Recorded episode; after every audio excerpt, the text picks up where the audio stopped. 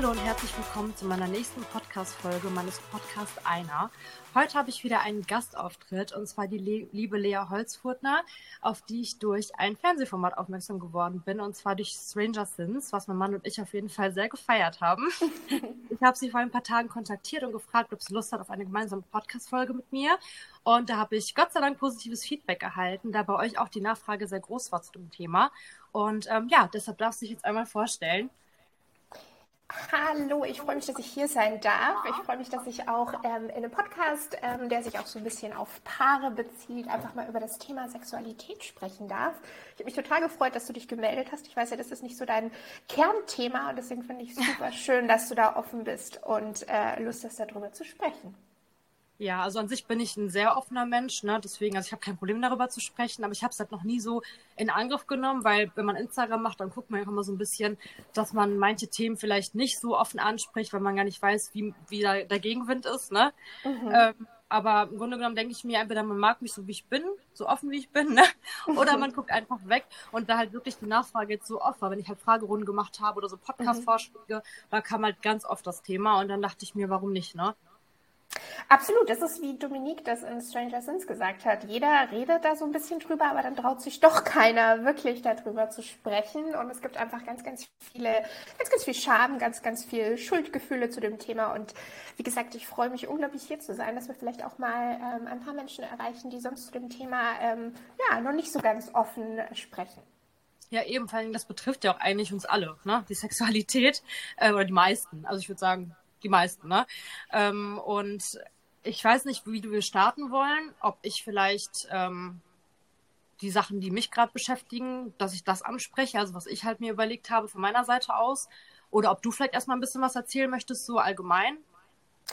Gerne, ich kann dir einfach mal kurz eine Einführung zu mir geben, ja. was denn eigentlich meine Arbeit ist, vor allem auch außerhalb von Stranger Things. Und ich freue mich natürlich nachher auch so ein bisschen auf dein Feedback zur Show. Mhm. Ähm, aber was ich mache, ich bin äh, klinische Sexologin. Ich habe eine Privatpraxis hier in Berlin, äh, ganz in der Nähe vom Kudamm. Und äh, da helfe ich vor allem Menschen mit Vulva, aber auch Paaren oder Polykülen, also Gruppen von Beziehungen, ähm, bei hauptsächlich Orgasmus- und Libido-Herausforderungen. Meine Arbeit ist gesprächsbasiert. Das heißt, ihr könnt euch das so ein bisschen vorstellen wie die Praxis eines Therapeuten mit Sofas, die sich gegenüberstellen, stehen mhm. und ähm, man spricht über bestimmte Themen. Meine Kunden und Klientinnen kommen oft mit bestimmten Zielen zu mir, ähm, Ziele in ihrer Sexualität, die sie erreichen wollen. Und ich bin da als Coach mit dabei und unterstütze auf diesem Weg. Also das ist meine Hauptarbeit. Außerdem habe ich auch ein Buch geschrieben, genau zu dem Thema. Das Buch heißt Dein Orgasmus, ein Workbuch für Menschen mit Vulva. Und es ist wirklich so ein bisschen eine Zusammenfassung aus all den Ratgebern, die es gerade gibt, aus all den wissenschaftlichen Studien, die wir haben. Und es ist so ein bisschen wie ein Workbook aufgebaut. Das heißt, ähm, man fühlt sich teilweise vielleicht auch ein bisschen wie in einer Coachingsitzung mit mir. Ich stelle ganz, ganz viele Fragen. Es ist ganz, ganz viel Raum zur Selbstreflexion.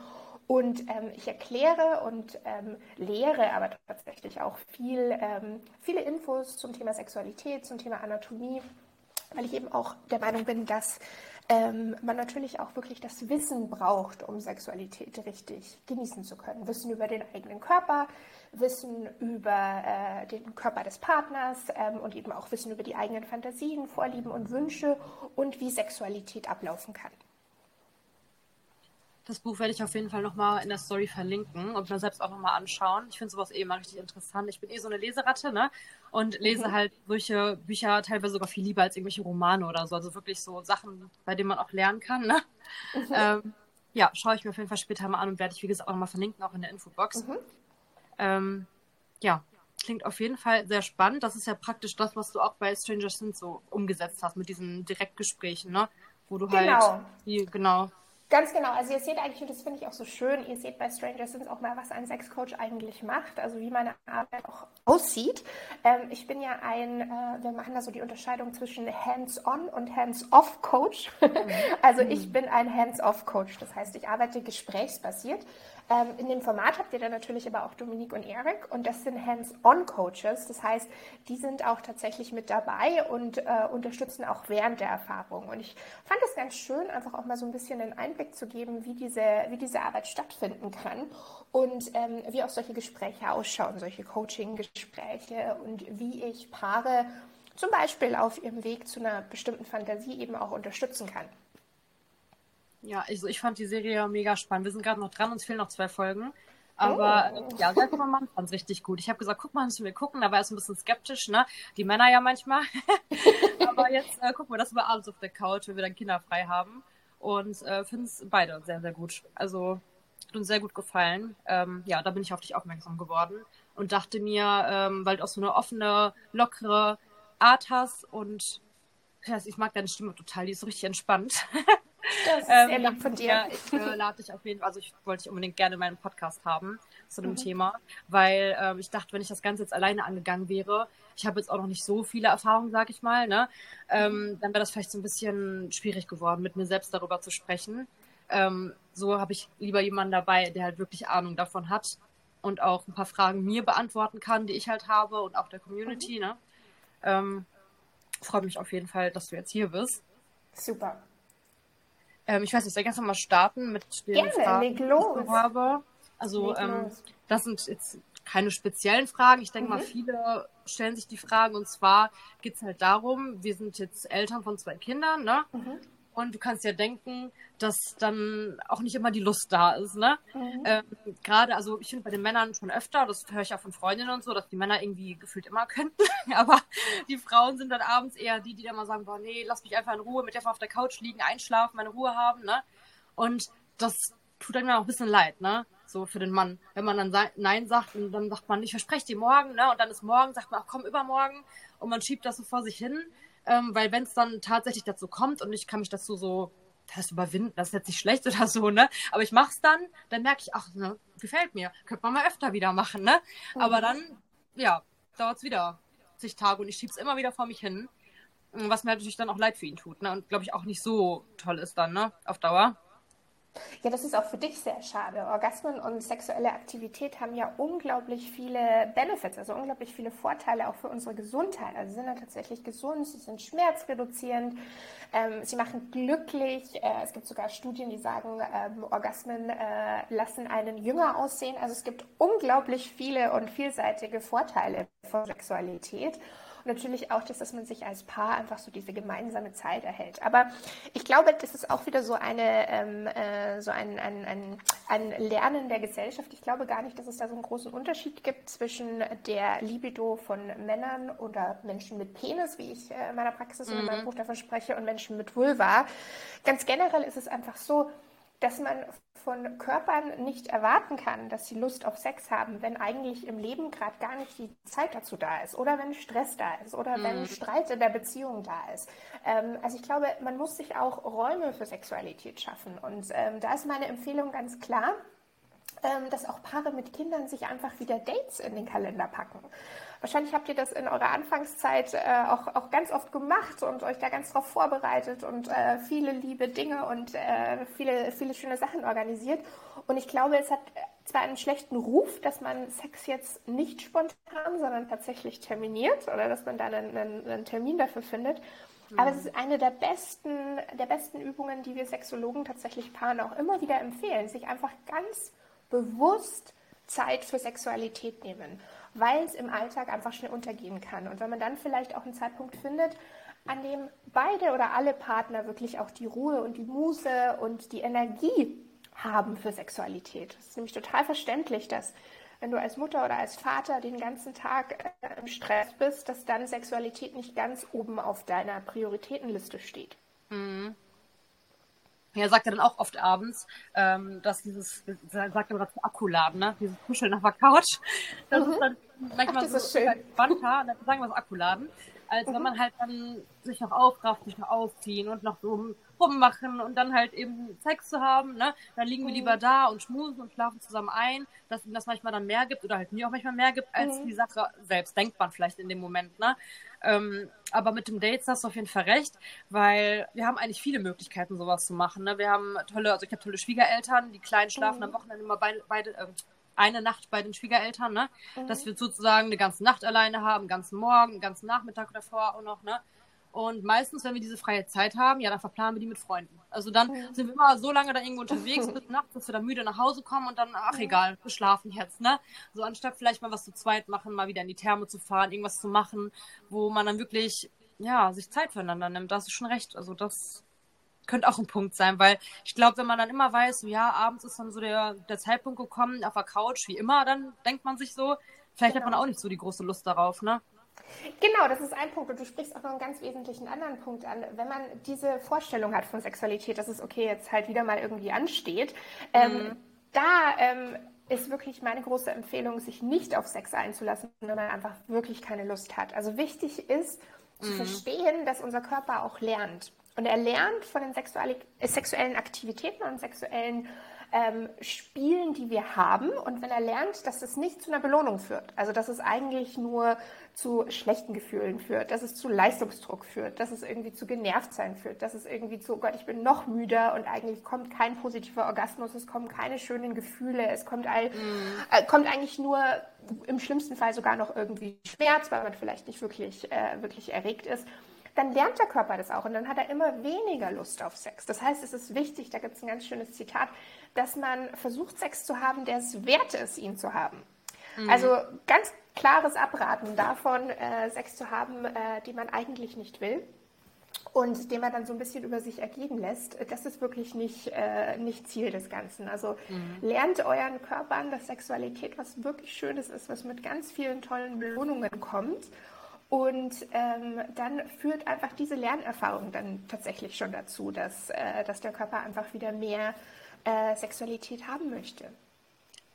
Und mit Verabreden meinst du dann zum Beispiel, dass wir wirklich sagen, so, wir tragen uns jetzt ein, Donnerstag. Donnerstag ist es soweit, dass man sich vielleicht dann schon montags anfängt, darauf zu freuen. Man weiß, Donnerstag, mhm. äh, dass man vielleicht auch weiß, man geht vorher schön baden, man zieht sich was Schönes an, dass man sich wirklich Zeit dafür nimmt. Und nicht diese spontane Abend so, ja, sollen wir, sollen wir nicht, sondern wirklich, dass man sich auch mal wirklich dann dazu verabredet.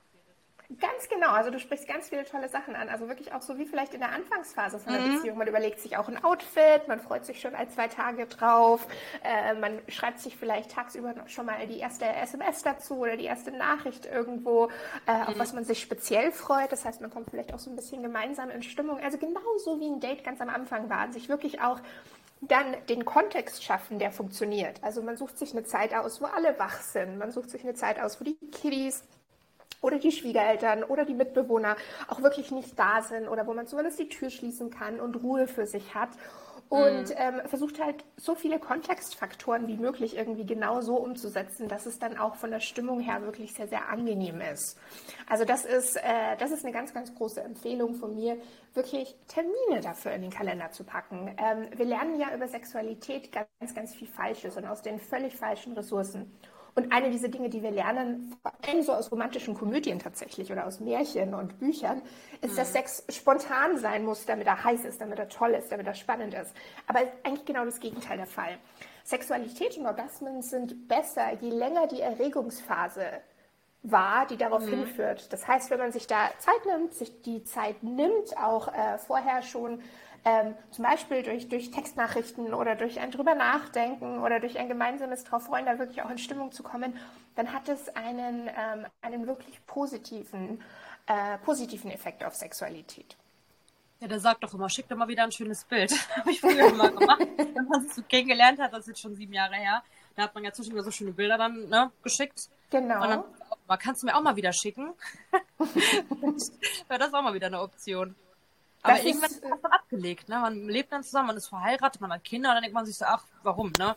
Aber es ist ja auch total normal, also dass, dass, äh, dass du müde bist, dass du einen harten mhm. Tag hast, gerade auch bei deinem Job ist ja komplett normal. Also das heißt, ähm, das ist überhaupt, hat erstmal überhaupt gar keine Aussage zu eurer Beziehung, zu eurer sexuellen Anziehung. All das äh, steht da erstmal gar nicht im Raum, sondern es ist wirklich einfach nur eine Aussage zu euren Jobs, zu eurem Alltag. Der ist anstrengend. Und dann muss man sich eben ein bisschen Zeiträume dafür schaffen. Ähm, ein weiterer Tipp, den ich, den ich an der Stelle, der mir jetzt gerade noch so im, im, im Kopf mhm. rumgespukt mhm. ist, ähm, du hast es vorhin auch so angesprochen, dass es manchmal einfach angenehmer ist, vielleicht einfach nur zu kuscheln. Wie hast du es genannt, eure Zeit auf dem Sofa? Wie hast äh, Akkuladen. Akkuladen, finde ich sehr, sehr süß. Genau, ähm, was, äh, man sagt ja, also Sex ist ja auch wissenschaftlich belegt, ist ja stressreduzierend. Aber mhm. äh, das geht auch in beide Richtungen. Es ist auch tatsächlich stressinduzierend. Also Sex haben zu müssen oder jetzt haben zu müssen, kann ja auch eine gewisse Art von Leistungsdruck einfach äh, aufrufen.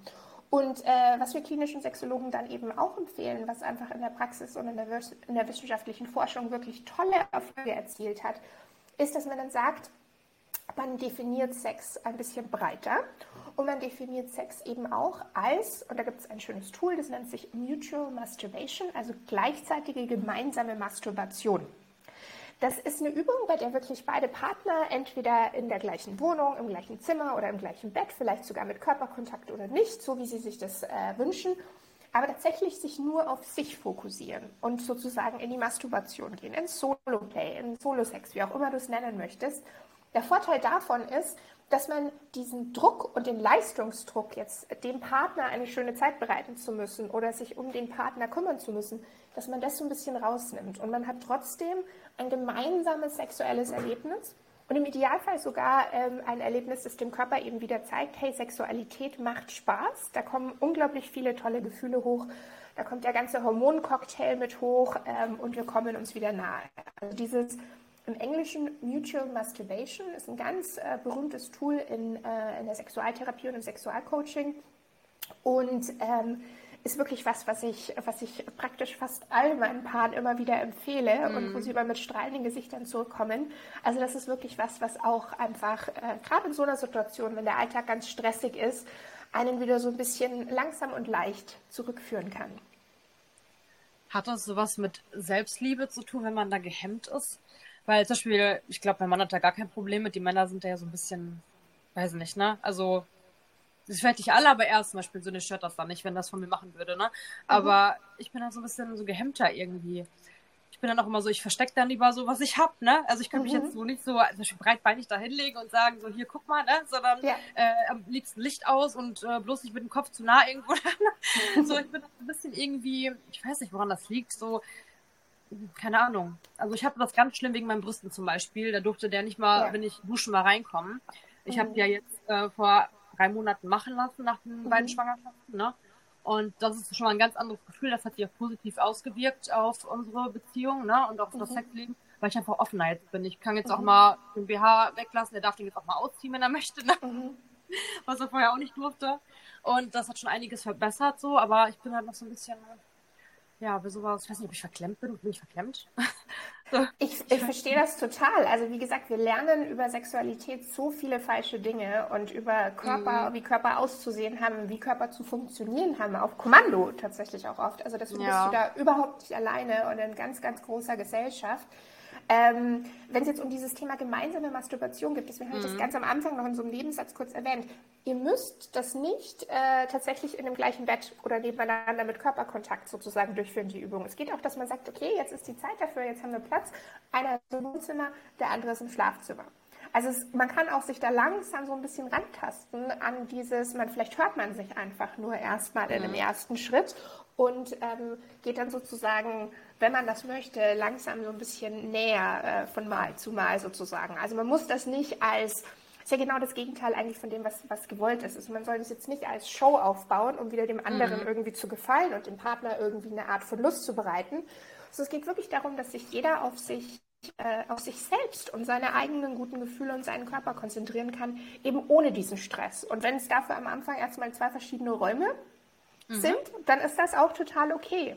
Also es geht wirklich nur daran, wie kann man den Körper wieder so ein bisschen, äh, bisschen lernen, dass Sexualität was sehr, sehr Positives ist. Ähm, und das lernt der Körper sehr, sehr schnell, weil wirklich einfach unglaublich viele positive Effekte dann immer kommen. Und wie kann man das möglichst gemeinsam mit den Partnern gestalten? Okay, so einfach so langsam rantasten, bis man sich vielleicht mhm. dann wohler fühlt, näher. Genau. Ja, auf jeden Fall ein spannender Tipp, muss ich mal, also wird sich wahrscheinlich eher anhören, wie ich ihn kenne, was ich erzählt habe. Ähm, aber werde ich später mal darüber berichten. Super. Ähm, ja, jetzt hatte ich noch, das hängt, glaube ich, aber auch alles zusammen, ähm, dieses Kribbelige. Ne, wenn man sich halt ganz frisch kennenlernt, du weißt, was ich meine, ne? Wenn man am mhm. liebsten fünfmal am Tag übereinander herfallen will oder wenn man halt währenddessen so, ja, das ist Kribbelige einfach, dieses Aufregende. Kriegt man das durch solche Dinge auch wieder zurück oder ist das einfach immer vorbei, weil es einfach das Neue war? Oder kann man wirklich so dieses Kribbelige aufeinander so ansatzweise zurückholen. Also es ist nicht so, dass wir jetzt so voll eingeschlafen sind, na, das ist, da ist nichts mehr. Wir lieben uns und es macht auch super viel Spaß und wir probieren immer neue Sachen aus, ne? Aber so, du weißt, was ich meine, ne? Total. Das und eigentlich alle so, haben. Genau, das ist erstmal auch ganz wichtig zu verstehen, dass, dass es relativ normal ist, dass sich auch die Lust aufeinander in der Beziehung verändert. Da kommen Phasen, ja. wo man total viel Lust aufeinander hat, da kommen Phasen, wo man vielleicht einfach gestresst ist oder andere Dinge in der Beziehung wichtiger gerade sind. Dann kommt danach aber auch wieder eine Phase, die, die sich vielleicht wieder ganz spannend anfühlt. Und wichtig ist es da einfach, ähm, so ein bisschen offen ranzugehen und dann auch einfach kreativ dabei zu bleiben. Also es funktioniert nicht von alleine. Sexualität in Langzeitbeziehungen funktioniert nicht einfach von alleine und bleibt für immer einfach genau so, wie sie am Anfang war. Mhm. Die bedarf tatsächlich Arbeit. Und Arbeit, damit meine ich eben sowas wie Termine eintakten, sich neue Dinge äh, überlegen, die man gemeinsam erleben kann, ob das jetzt neue Empfindungen sind, neue Toys, ähm, ob man äh, Video- oder Audiomaterial mit reinbringen möchte, ob man ja, neue Fantasien oder Bücher, was auch immer man sozusagen mit reinbringen will. Das Wesentliche ist, dass, ähm, und das ist bei äh, praktisch allen Säugetieren so, mhm. ähm, dass dieser Neuheitsfaktor schon einen wesentlichen Effekt hat auf unsere, äh, auf unsere Sexualität. Das ist auch so eine ganz süße Geschichte zum, ich glaube, das heißt der Coolidge-Effekt. Mhm. Äh, da war Präsident Coolidge auf einer Hühnerfarm und seine Frau war mit dabei. Und dann hat äh, die beiden gesehen, wie der Hahn sozusagen ganz viele Hühner beglückt hat. Und die Frau hat so gemeint, guck mal, das, das wünsche ich mir von dir auch. Das ist hier so die ganze Zeit der Reihe nach und immer wieder. Und dann hat er gesagt, ja gut, aber guck mal hin, der hat auch nicht nur eine Henne, sondern der hat den ganzen Stall. Und das ist mhm. tatsächlich ein Effekt, der auch im Tierreich immer wieder nachgewiesen wurde in Studien, ähm, dass, dass dieser Neuheitseffekt einfach, dass der einen ganz, ganz großen, ganz, ganz großen Ausschlag gibt. Das ist einfach tatsächlich eine Tatsache. Man kann aber als Paar eben ganz viel tun, äh, um sich diese Neuheit in der Beziehung in verschiedenen anderen Aspekten einfach zu erhalten. Und wie gesagt, das ist nicht einfach und passiert nicht einfach von alleine, sondern muss man eben an seiner Sexualität ähm, auch so ein bisschen arbeiten und sich einfach Mühe geben und dem ganzen Thema eine gewisse Art von Priorität auch wieder einräumen, dass es eben im Alltag nicht untergeht. Was ich ja super spannend finde, und zwar bin ich letztens mit meinen Freundinnen auf eine Kinky-Party gegangen, ne? Ähm, ich wow. Das mal, ja.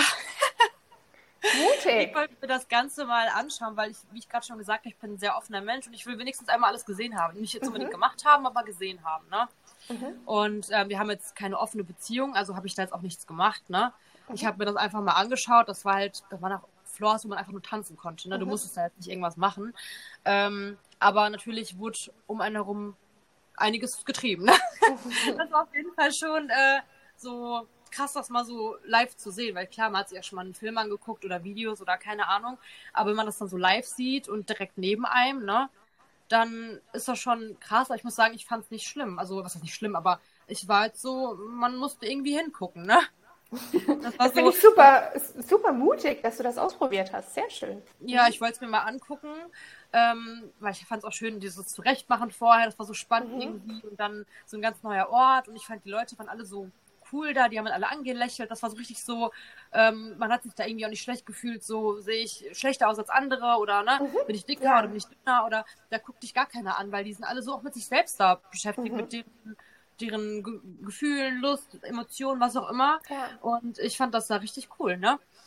Ähm, ja, nur ich weiß nicht, ob ich meinen Mann da auch mal hinbekomme, weil natürlich immer das dann so sieht, dann denkt man sich ja auch, super, ist schon spannend, ne? Weil das sind ja auch diese Pärchenbereiche und alles Mögliche, ne? Mhm. Wo man sich dann so denkt, das wäre ja auch nochmal so eine Sache. Man muss ja nicht unbedingt eine Beziehung immer öffnen oder muss ein Dreier oder Vierer oder was auch immer. Man kann ja auch nur mit seinem Partner Spaß haben, ähm, aber halt auch mal an anderen Orten vielleicht oder auch vor anderen. Ähm, ja, das fand, also ich fand es auf jeden Fall spannend. Aber genau wie du sagst, also äh, man muss eine Beziehung nicht öffnen. Ich sage auch in ja. keinster Weise, dass das Öffnen einer Beziehung das, äh, das bevorzugte Beziehungsmodell ist. Wichtig ist mhm. einfach nur, dass man weiß, es gibt verschiedene Optionen, wie man Beziehungen gestalten kann. Und wenn es für alle Partner spannend ist, vielleicht auch mal nur auf so eine Party zu gehen, ganz passiv mhm. und einfach mal nur zuzusehen oder sich einfach mal nur in diesen sexpositiven Umfeld einfach mal auch die Erlaubnis zu holen, dass Fantasien okay sind, dass Fantasien normal sind, dass es dass Sex zu haben spannend mhm. und schön ist, egal mit welchem Körper zum Beispiel auch. Das kann ja oft ja. auch so unglaublich äh, ja, überraschende Side-Effects dann einfach auch haben, wenn man mal in so einem, so einem Umfeld ist dann ist es was, was Wunderbares. Und es bedeutet nicht, dass man dann sofort die Beziehung öffnet oder dass man sofort mit anderen Menschen äh, oder dass man sofort andere Menschen in seine Sexualität mit reinnimmt, sondern es kann auch erstmal tatsächlich nur ein sich umsehen sein. Und ich finde es cool, dass du da so tolle positive Erfahrungen gesammelt hast. Das ist tatsächlich auch viel das, was ich immer wieder mal höre in der Praxis, wenn jemand sich zum ersten Mal äh, in so eine Location traut und sich das einfach mal anschaut. Ja, ich hatte damit bisher, also da vorher gar nichts am Hut. Ich wusste nicht mal, dass es sowas gibt, irgendwie, ne? Ich darüber nachgedacht und meine Freundin hat es dann darauf gebracht. Und dann dachte ich mir so, ja komm, geht's mal mit. Ähm, ich bin froh. Also mein Mann ist eigentlich schon eifersüchtig, also der wird jetzt auch, glaube ich, niemals die Beziehung öffnen. Ich würde das aber auch nicht wollen, weil wir sind so eigentlich mhm. zu zweit, wir sind glücklich, ne? Ich meine, das muss ja jeder für sich wissen. Wir finden das mhm. so, wie es ist, gut. Aber äh, trotzdem bin ich halt so, ich möchte immer irgendwas Neues ausprobieren, irgendwas Spannendes entdecken, ne? Und der hat mir aber auch vertraut und hat gesagt, geh hin, weil er wusste, ohne ihn würde ich da nichts machen, ne? Äh, Finde ich ja schon mal schön, dass er mir da auch so vertraut. Das ist äh, weil super. das ist auch eine wichtige mhm. Basis, ne? Ja. Ähm, weil ich konnte mich da auch ein paar Stunden nicht melden, weil da ist ja auch Handyverbot, ne? ähm, ja, aber war, wie gesagt, war eine schöne positive Erfahrung und vielleicht kriege ich ihn ja auch mal dazu, ähm, ja, uns zu begleiten. genau. ja, dann muss er sich vorher ein, zwei Bierchen trinken, damit es locker ist. Ja, aber sprecht auf alle Fälle mal darüber. Vielleicht ist es jetzt ein ganz guter Punkt, äh, dass wir diese Folge gemeinsam hier, ähm, hier machen. Einfach mal über die Dinge, die ihr gerne ausprobieren wollt. Da gibt es ja unglaublich viele, äh, viele Spielarten, viele Varianten. Es muss ja nicht so eine Party sein, wenn das vielleicht für ihn ja. nicht das Richtige ist. Aber dass ihr euch einfach mal so ein bisschen die Zeit nimmt, auch über eure, eure Wünsche vielleicht einfach zu zweit zu sprechen an so einem Abend, wenn ihr mal Zeit füreinander habt und wenn die Kiddies mal alle versorgt sind. Ja, das stimmt. Das Ding ist halt dann abends auf der Couch, dann denkt man sich, ja, jetzt haben wir endlich mal Zeit, wir können miteinander reden. Ja, dann ist äh, er am Handy, macht seine Mails und seine Sachen, ich bin am mhm. Handy, mache mein Instagram und dann ist schon wieder halb zwölf und denkt so, oh, wir müssen schlafen und das war's dann. Ne? Das ist auch ganz oft so, dass man sich hinterher ärgert und man sich denkt, warum haben wir die Kack-Handys nicht weggepackt, ne? äh, weil, dann da, weil mir dann zum Beispiel ganz viele Dinge einfallen, mit die, also die, über die ich mit ihm reden möchte, wo er dann aber schon sagt, wollte mhm. allein nicht schlafen, ne? also das, vielleicht. Das äh, kennen wir alle, genau. Ja. Ja, dass man wirklich sagt, so, ne, wir können jetzt jeder noch eine Viertelstunde am Handy, dann konzentrieren wir uns auf uns. Auch wenn wir jetzt nur eine Serie gucken, ein bisschen quatschen, aber einfach, dass wir uns so ein bisschen so wieder näher kommen, ne? Absolut, also gerne auch dafür Termine eintakten. Ähm, ich äh, empfehle da immer so eine, so eine wöchentlichen oder einen zweiwöchentlichen Check-in.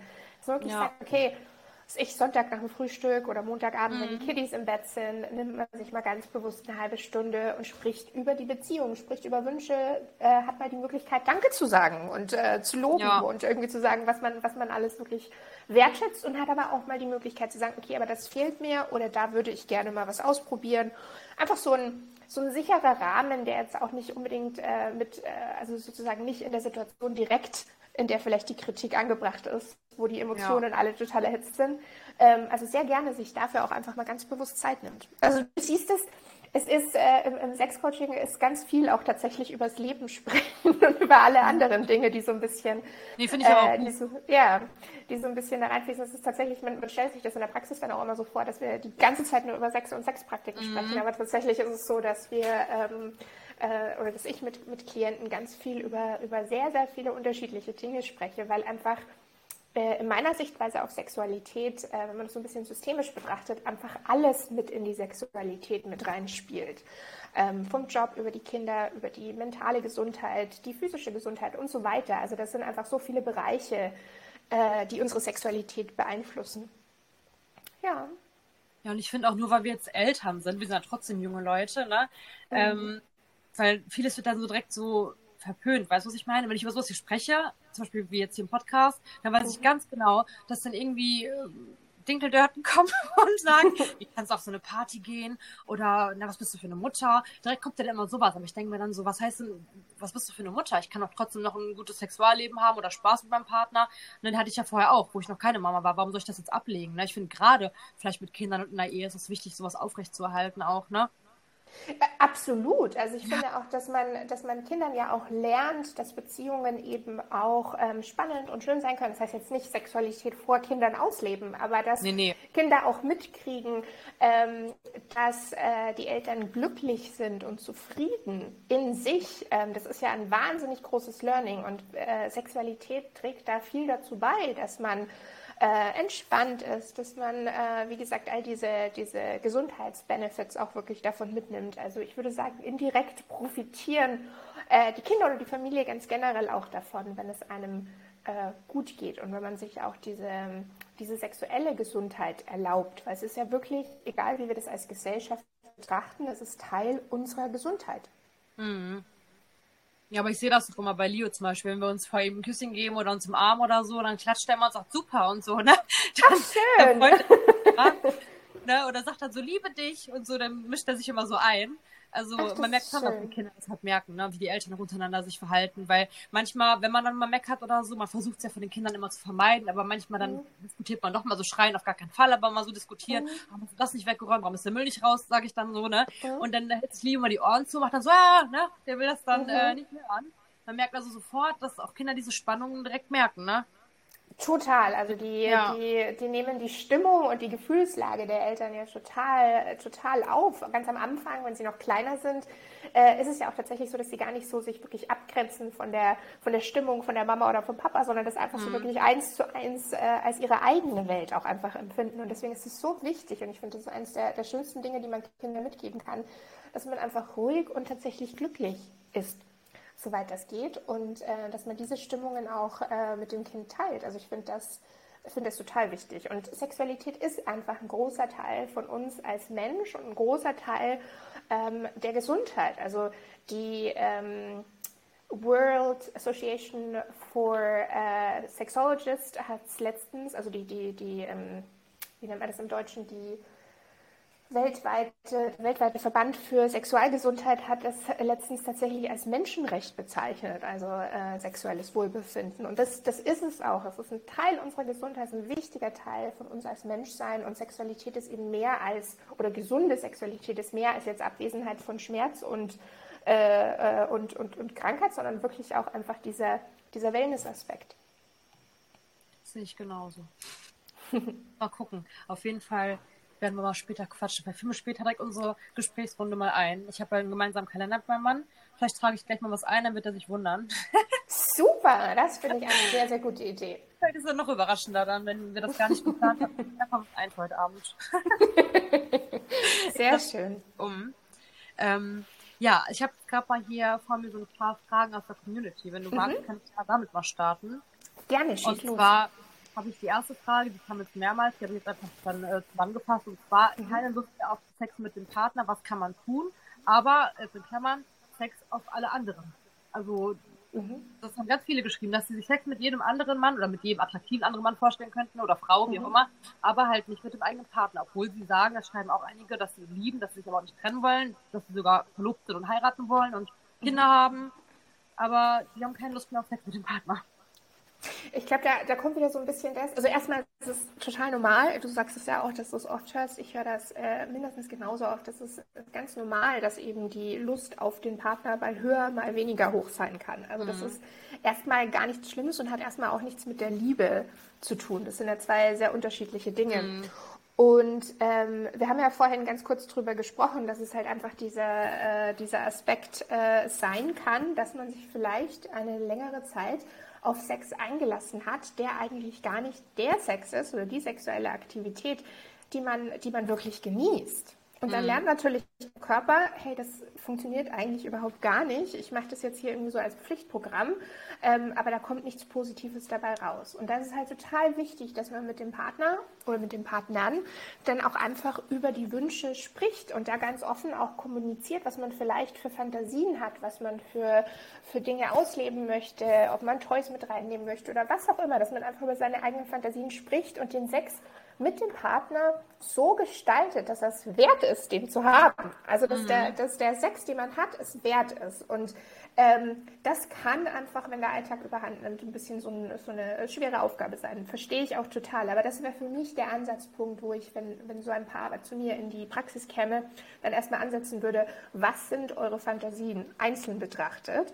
Ähm, geht in die Exploration, findet raus, was euch wirklich anmacht, was euer Körper braucht. Und dann im zweiten Schritt wie kann man diese, äh, diese Fantasien kommunizieren? Wie kann ich euch helfen, diese Fantasien dann auch miteinander zu kommunizieren? Und dann dritter Schritt, gibt es Gemeinsamkeiten?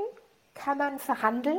Was ist sozusagen das, was man gemeinsam ausleben möchte? Und wie kann man sozusagen diese Dinge, die man wirklich an Sex mag, jeder Einzelne, wie kann man die in die gemeinsame partnerschaftliche Sexualität mit reinnehmen?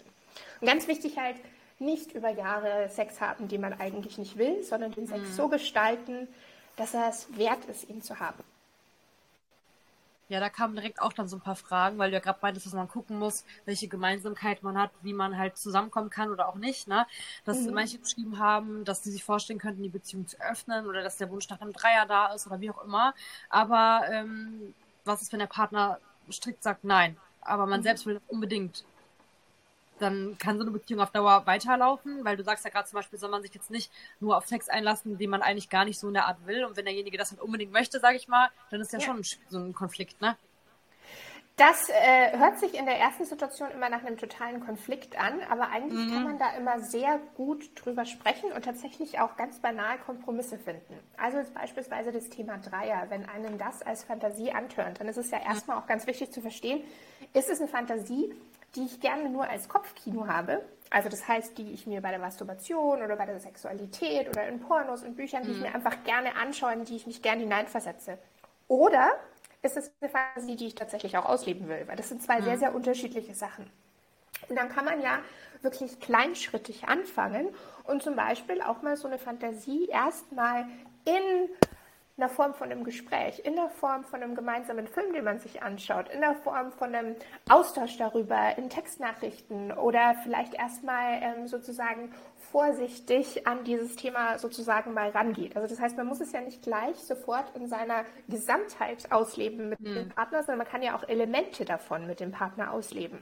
Und dann geht es weiter in die, äh, in die Diskussion. Ist es denn tatsächlich das, wenn man jetzt mal so ein bisschen sich rangetastet hat, was man tatsächlich mit dem Partner machen möchte, oder ist es vielleicht gar nicht das? Vielleicht ist es ein bisschen was anderes oder man hat es ganz anders eingeschätzt. Wir haben das ja bei Stranger Things auch gesehen. Es gab ja auch ein paar, Jörg und äh, Desiree, wo Jörg eine ganz klare Fantasie hatte ja, ja. und dann letztendlich, äh, genau, und dann letztendlich auch, äh, nachdem die dann ähm, tatsächlich mal ausprobiert wurde, das ganz anders gesehen hat. Also es ist es ist ein konstanter Austausch und ich würde es erstmal überhaupt nicht als hartes, okay, daran scheitert jetzt die Beziehung oder die Beziehung mhm. muss jetzt enden, ähm, sondern es geht dann einfach tatsächlich darum, das einfach so ein bisschen genauer zu explorieren, ähm, zu verhandeln, ganz banal, ähm, und ähm, eben zu gucken, wie man sich kleinschrittig da ein bisschen annähern kann, sodass sich beide wohlfühlen.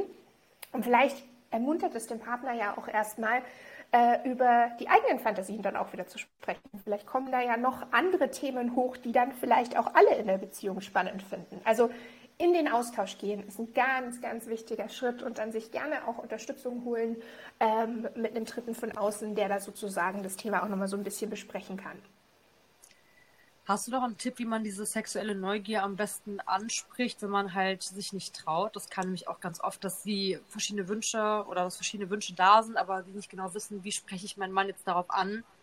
Ähm, weil man hat halt Angst, dann irgendwie belächelt zu werden. Oder wenn ich jetzt das Spiel die Fantasie von einem Dreier hätte, ich würde mich auch nicht mhm. trauen, meinen Mann anzusprechen. Mhm. Ich glaube, hätte ich so, hätte ich auch so gehemmt oder wir denken, der lacht mich aus und denkt, ich bin bekloppt oder so. Verstehe ich und das ist ein total normales Gefühl. Also es gibt ein paar Dinge, die man tun kann. Einer, der so, es kommt jetzt darauf an, wie, wie offen das Paar dafür ist, aber einer der, der, der, sage ich jetzt mal, einfachen Wege ist, dass man das einfach erstmal so ein bisschen anteasert und vorsichtig ausprobiert. Und damit meine ich, dass man vielleicht Bilder, Geschichten, vielleicht irgendwelche Promis, die gerade mit derselben Idee sich beschäftigen oder mal eine Stranger Things Folge anschaut, die sich mhm. genau mit dem Thema beschäftigt. Das heißt, man, man, man teilt erstmal nur dieses Thema und tauscht sich da ganz vorsichtig erstmal drüber aus und tastet mal so ein bisschen ab, äh, wie, die, wie die Stimmung da ist und lässt sich vielleicht überraschen. Vielleicht ist ja der Partner ja ganz, äh, ganz offen auch. Und das andere ist dann wieder das, was ich vorher gesagt habe, diese wöchentlichen oder zweiwöchentlichen Check-ups, mhm. ähm, wo man sich wirklich einen, ja fast schon ein Coaching oder einen Therapierahmen schafft, als Paar gemeinsam, äh, nur zu zweit, ohne einen Therapeuten oder ohne einen Coach, aber man schafft sich diesen Raum, wo man einfach ähm, wirklich äh, ganz außerhalb von, von, von, hoch, von hohen Emotionen und von, von ähm, Vorurteilen und irgendwie Stress solche Dinge auch einfach mal äußern darf. Also da kann man sich ja auch diese Rahmen als, als Paar kann man sich ja auch schaffen. Und ähm, da kommt man das, sich ja wieder näher dann, ne? Genau, und das ist so ein wunderbarer Moment, wo man solche Dinge auch mal ansprechen kann. Also wie gesagt, gerne in Kombination mit Dingen, die ihr total toll findet, die jetzt schon passieren. Mhm. Gern in, in Kombination mit, mit äh, Lob oder mit, äh, mit einem ganz einfachen Dankeschön für, für Dinge, die man wirklich gerne mag.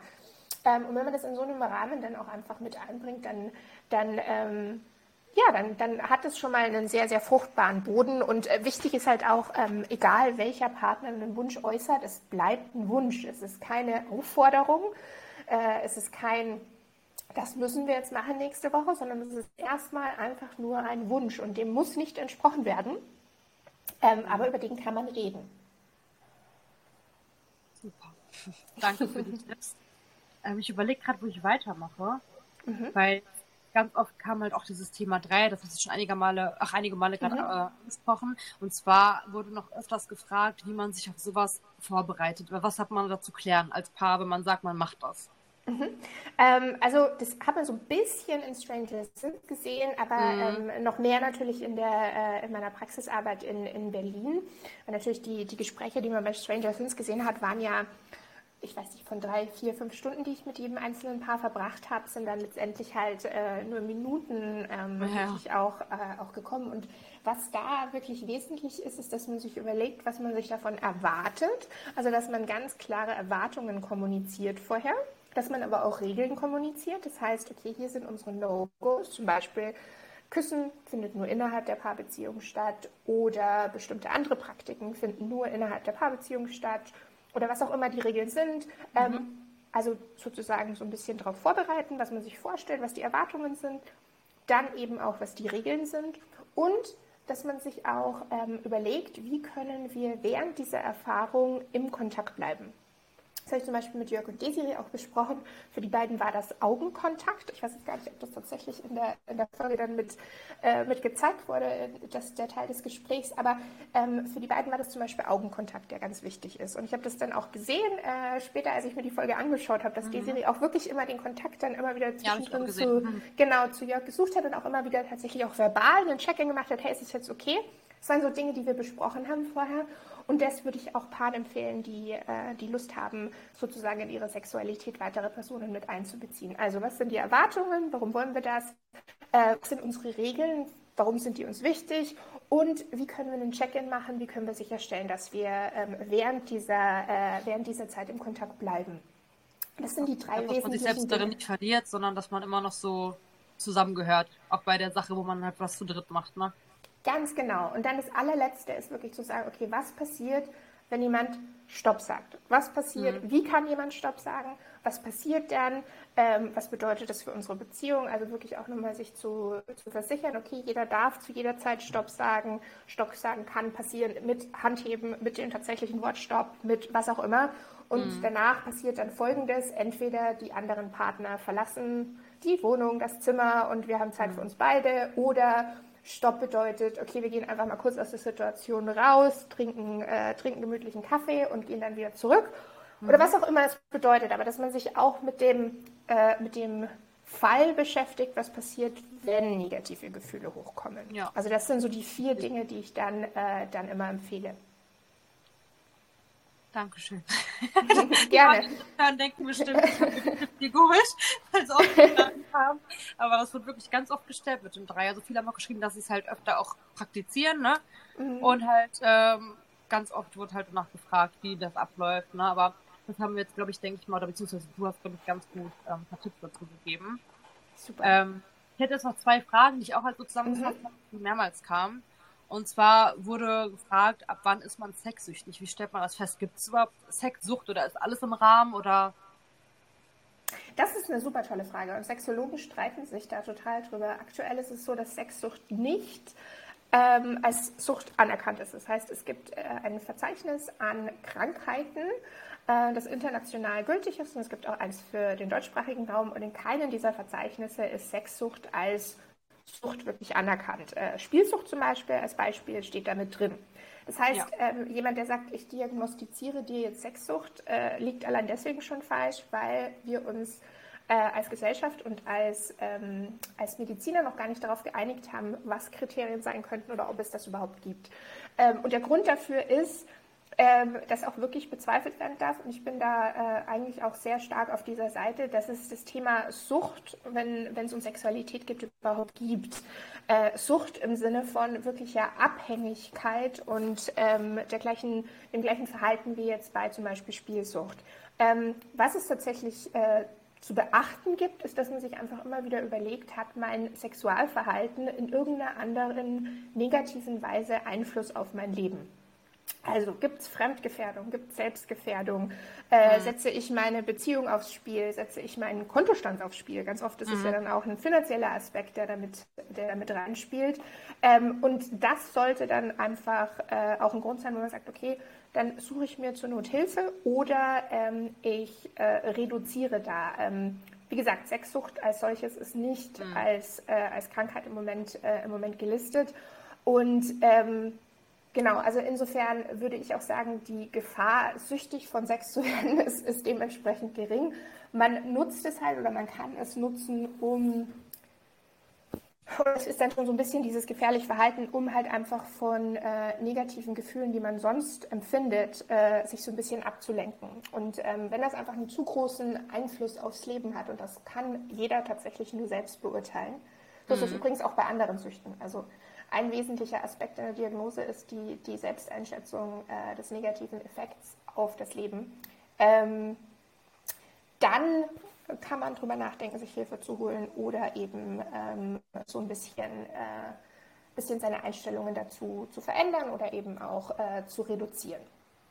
Also ich glaube, als süchtig kann man sich ja dann selbst eigentlich so bezeichnen, wenn man wirklich, wie du schon sagst, Probleme damit hat, dass sich das Leben auswirkt. Aber wenn man jetzt zum Beispiel sagt, ich habe gerne zehnmal die Woche Sex, ist es ja jetzt nicht unbedingt eine Sucht, ne? Sondern genau das ist nämlich auch eine der Problematiken. Man ja. kann es schwer in Zahlen fassen. Ähm, mhm. Man kann nicht sagen, okay, ab genau so und so viel Mal ja. pro Woche oder pro Tag ist Sexualität ungesund. Es ist dann ungesund, wenn es einen negativen Wirklich? Einfluss auf dein, dein Leben hat, aber nicht eine bestimmte Anzahl, die du, äh, die du erfüllen ja, musst. Also ähm, deswegen ist es auch so, so eine große Debatte zu diesem Thema. Und wie gesagt, ich finde es immer ganz, äh, ganz schwierig, wenn dann so Selbstdiagnosen gestellt werden oder von irgendwelchen mhm. ähm, selbsternannten Experten dann äh, da, darüber gesprochen wird.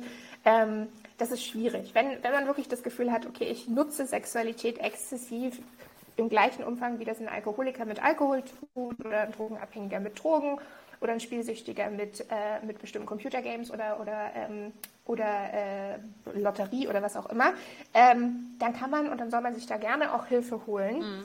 Ähm, genau, aber es ist halt wichtig, einfach nur sich nicht schuldig zu fühlen, weil man vielleicht eine ausgeprägtere Sexualität hat, als das vielleicht der Mensch, der genau neben einem lebt.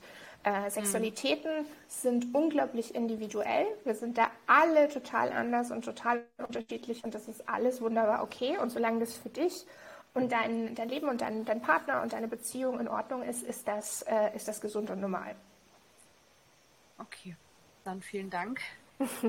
ähm, ja, ich komme jetzt mal zu der letzten Frage. Mhm. Und zwar wurde ganz oft sowas geschrieben, wie zum Beispiel, wie kann man den Partner überzeugen, sein Gewicht zu reduzieren oder der Partner, der lässt sich komplett gehen, dass der einen irgendwo abturnt, ne?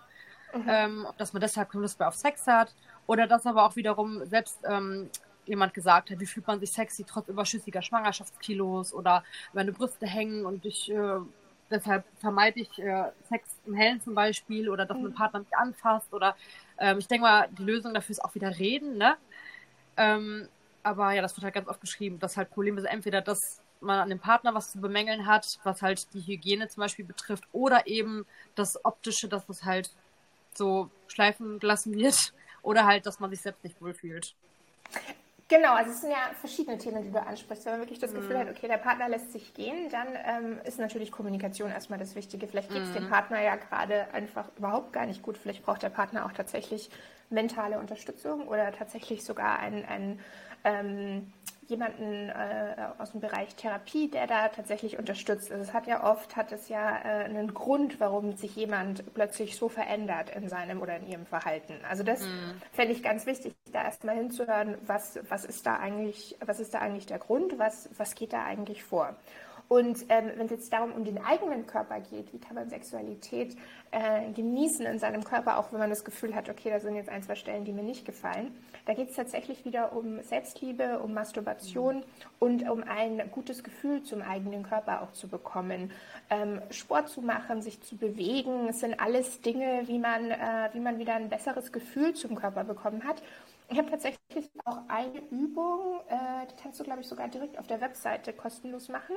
Ähm, ja. Das ist so eine kleine geführte Audioübung. Da geht es darum, wie man seinen Körper wieder äh, lieben kann. Das ist eine Übung, bei der man sich einfach vor den Spiegel stellt und dann mit dieser, mit dieser geführten Audioübung im Hintergrund erstmal sich mit den Stellen anfreundet, die man vielleicht nicht so mag. Vielleicht ist es deine großen Ohrläppchen, die du nicht magst. Oder mhm. die zu spitze Nase. Oder es ist der Oberschenkel, der nicht so ist, wie er aussehen soll. Und dann geht es darum, genau diese Stellen tatsächlich zu berühren. Also erstmal auch gar nicht sexuell, sondern einfach zu streicheln weil diese Stellen kriegen normalerweise die wenigste Liebe und die wenigste Aufmerksamkeit. Das heißt, wenn man da einfach beim Duschen mal sich ganz bewusst Zeit nimmt und genau diese Stellen dann wirklich ganz besonders einsäuft, einseift, säuft sage ich schon, einseift oder eincremt und sich mit den Stellen einfach mal wirklich anfreundet und Zeit verbringt, das kann einen, einen, einen ganz, ganz großen Unterschied machen.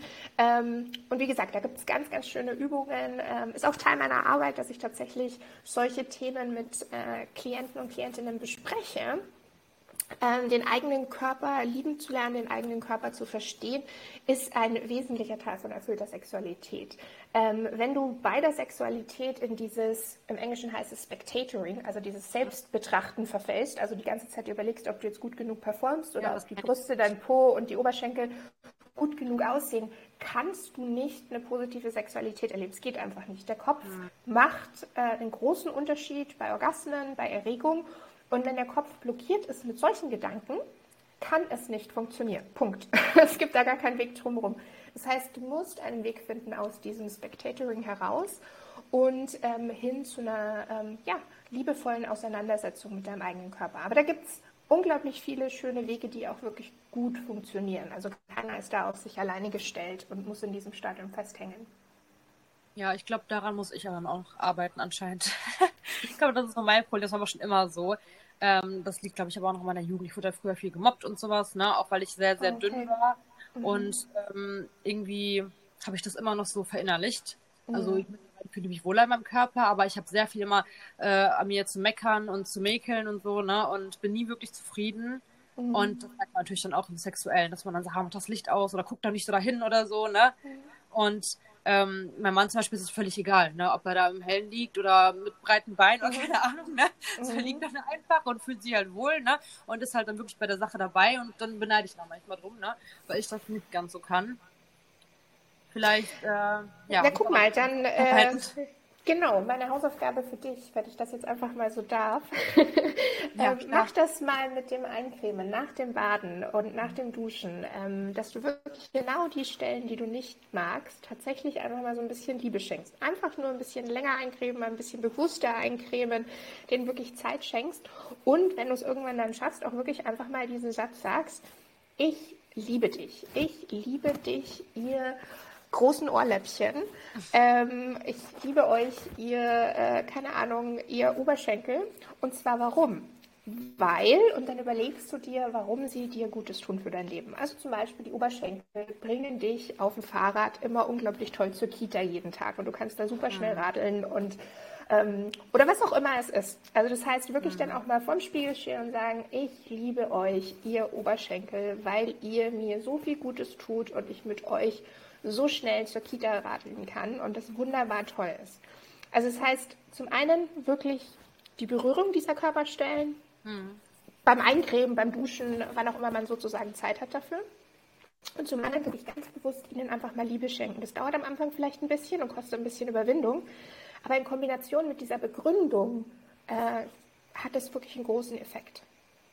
Macht man das dann nur ganz für sich allein erstmal oder wäre das auch sinnvoll, das hinterher mit dem Partner vielleicht mal gemeinsam zu machen, dass der halt schon direkt so dabei ist und man sich vielleicht daran gewöhnt, dass der Partner einen so sieht und das ist eine gute Frage. Ich würde im ersten hm. Schritt erstmal sagen, das ist was, was du wirklich für dich alleine ja. machst. Da geht es erstmal nur darum, dass du dich wohler fühlst. Mhm. Und da hat erstmal die Partner sind da, sind da gar nicht, ich sage jetzt mal so wichtig. Mhm. Ähm, aber es gibt ja natürlich auch Übungen, die man dann gemeinsam mit dem Partner machen mhm. kann. Also da gibt es auch einiges, das man dann sozusagen im Schritt zwei machen kann, dass man den Partner mit einbezieht. Aber das ist jetzt wirklich eine Übung, deswegen gut, dass du nachgefragt hast, mhm. die man tatsächlich alleine nur für sich macht und wirklich auch, die so ein bisschen von dieser Wiederholung lebt. Also wenn du das ja. so als Routine mit in dein äh, Morgenritual, in dein Abendritual, in dein Duschritual oder was auch immer mit einbauen kannst, ähm, hat es wirklich tolle Effekte. Also werde ich das mal ausprobieren und dann kann ich mich nochmal bei dir melden. Oh, sehr schön, sehr schön. genau. Freue mich zu hören, ob das was, äh, ob du da eine Veränderung feststellst. Ja, ich sagte nur Bescheid, euch ein Mann noch überreden kann, mit auf die Party zu kommen.